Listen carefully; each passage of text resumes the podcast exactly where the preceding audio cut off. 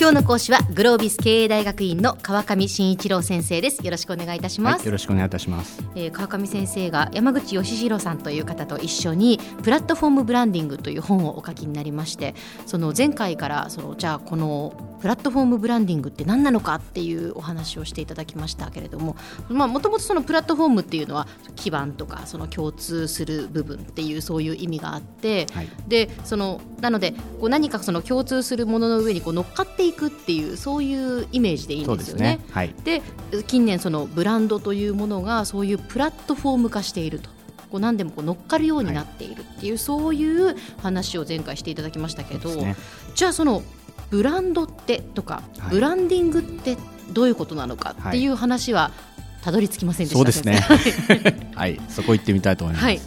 あのブランドってそもそもなんだろうねっていうところなんですけども、うん。うん、そもそもブランドっていう言葉は牛の背中にですね押す焼き印のことなんですね。はい、牛のこう個体を区別するために、えー、一頭一頭違う焼き印をしたっていうのがそのブランドっていう言葉のもともとの意味で要は記号というか、はい、その識別するマークというような意味がもともとのブランドの言葉の意味です、えー、はい、でもじゃあ例えば皆さんブランドって言われた時に、うん、そのリンゴがこうちょっと欠けてるところのあるリンゴが見えた時にそれをあ欠けてるリンゴだなって思う人はいないわけで。そうですね。アップルだって思うわけですね、ね、そうなんですよ、えー、つまり我々は何かのその記号を見た瞬間に、うんその記号が表す商品だったり、会社だったり、あるいはそのサービスもっと言うとそのリンゴのマークが使われている商品を使った時の自分の気持ちとか、その時の思い出みたいなものも全部そのマークの中にその思い浮かんでくるわけですよね。はいはいはいはい、あそういえば iPhone 使って楽しかったなとか、うんうん、そういうのがまあ思い浮かんでくる。これがですね実はブランドっていうものが持っているそのもう一つの意味ですね。つまり我々はブランドっていうものを、その2つの要素から実はまあ見ています。それは一つはその記号としてのブランドということですね、うん、識別記号、でこれはあの例えばマーク、ロゴみたいなものもありますしもちろん、えー、アップルとか、イケアとかっていう名前が、まあ、記号である場合もありますし、あとは例えば、えー、ボンっていう、あのえーと、プレイステーションのあのサウンドロゴっていうねああいうその音ですね。音もやっぱりロゴになるんですよね。はい、これもまあブランドになります。そういうその音を聞くとそれがイメージできる、はい、ということですからね。ボンって音でみんな多分あのゲームのことを思い出すわけですね。でそういうその記号のブランドっていうものともう一つはですねその知覚価値っていうものがはい、知覚価値。つまり自分がそれそのロゴにまつわるその、まあ、記号にまつわる何かしらのその感覚、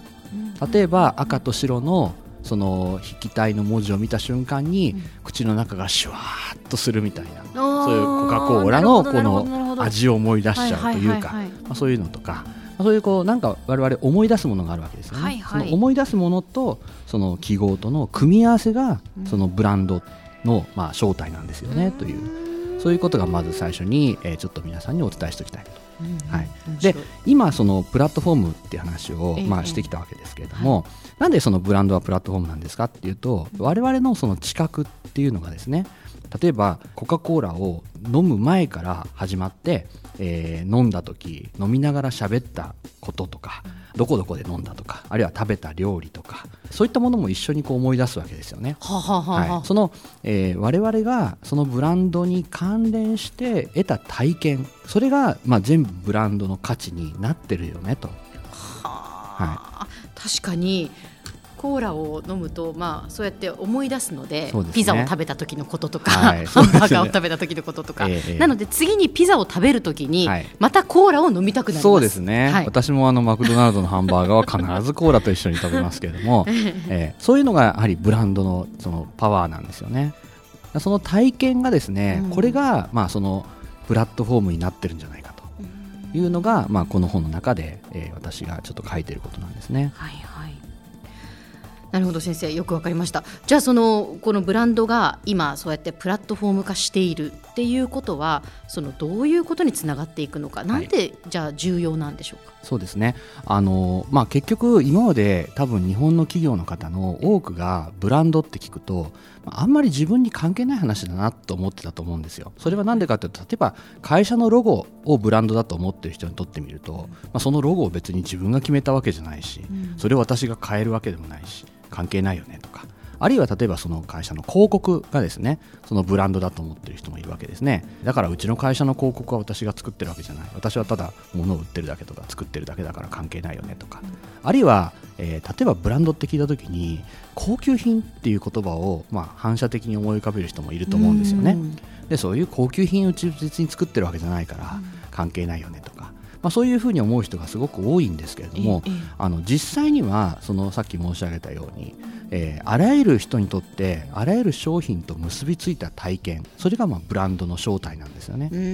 なので例えばそれはもしかしてあなたが、えー、たまたまその商品を持ってこれ実はうちの会社の商品なんだよねって言って友達に渡した、はいはい、これもその友達の人にとってみると体験の一部。なんでブランドになってしまうわけです。友達であるその会社の人から商品をもらったまあ、それがあ嬉しいなっていうのか、うん、なんでこの人タダでくれるんだろうっていうのか、まあ、そのいろんなイメージだと思うんですけども、まあ、いずれにせよそれもブランドの一部になるわけです。なるほどなるほど。なんでなんかこうブランドっていうと、はい、本当今先生おっしゃったように高級なものだとか有名な企業だとかみんなが知っているとか、はい、そういうものの認識がありましたけれどもそうではないんです、ね、そうなんです。あの一人一人の社員の人たち、まあ、あるいはもうお客さん一人一人がその商品サービスのブランドを作ることに関わってるんだよねと。だから決して誰も無関係ではない。でこれは正直言うと残念ながら日本の特にまあ、あのものづくりをしている会社の方々にとってみるとやっぱり作ってるだけだから関係ないっていう思いが結構強かったり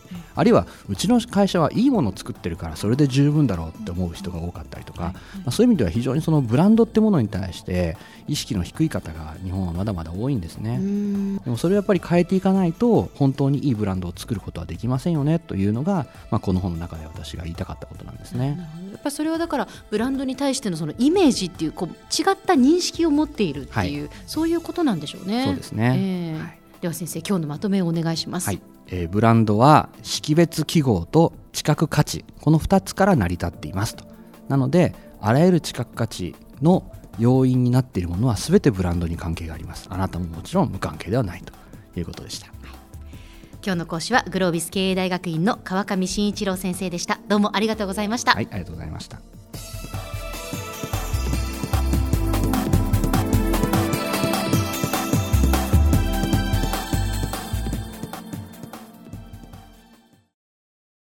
ゾクゾクグイグイメラメラつながる。ゾワゾワ。ハラハラ。メキメキ。つながる。ズキズキ。モワモワ。ホカホカつながる。キリキリ。ザワザワ。キュンキュン。ガンガン。ワクワク。うずうず。ドキドキ。ルンルン。バクバク。九州人のいろんな気持ちつなげます。九州から輝こう。キラキラつながる。 QTnet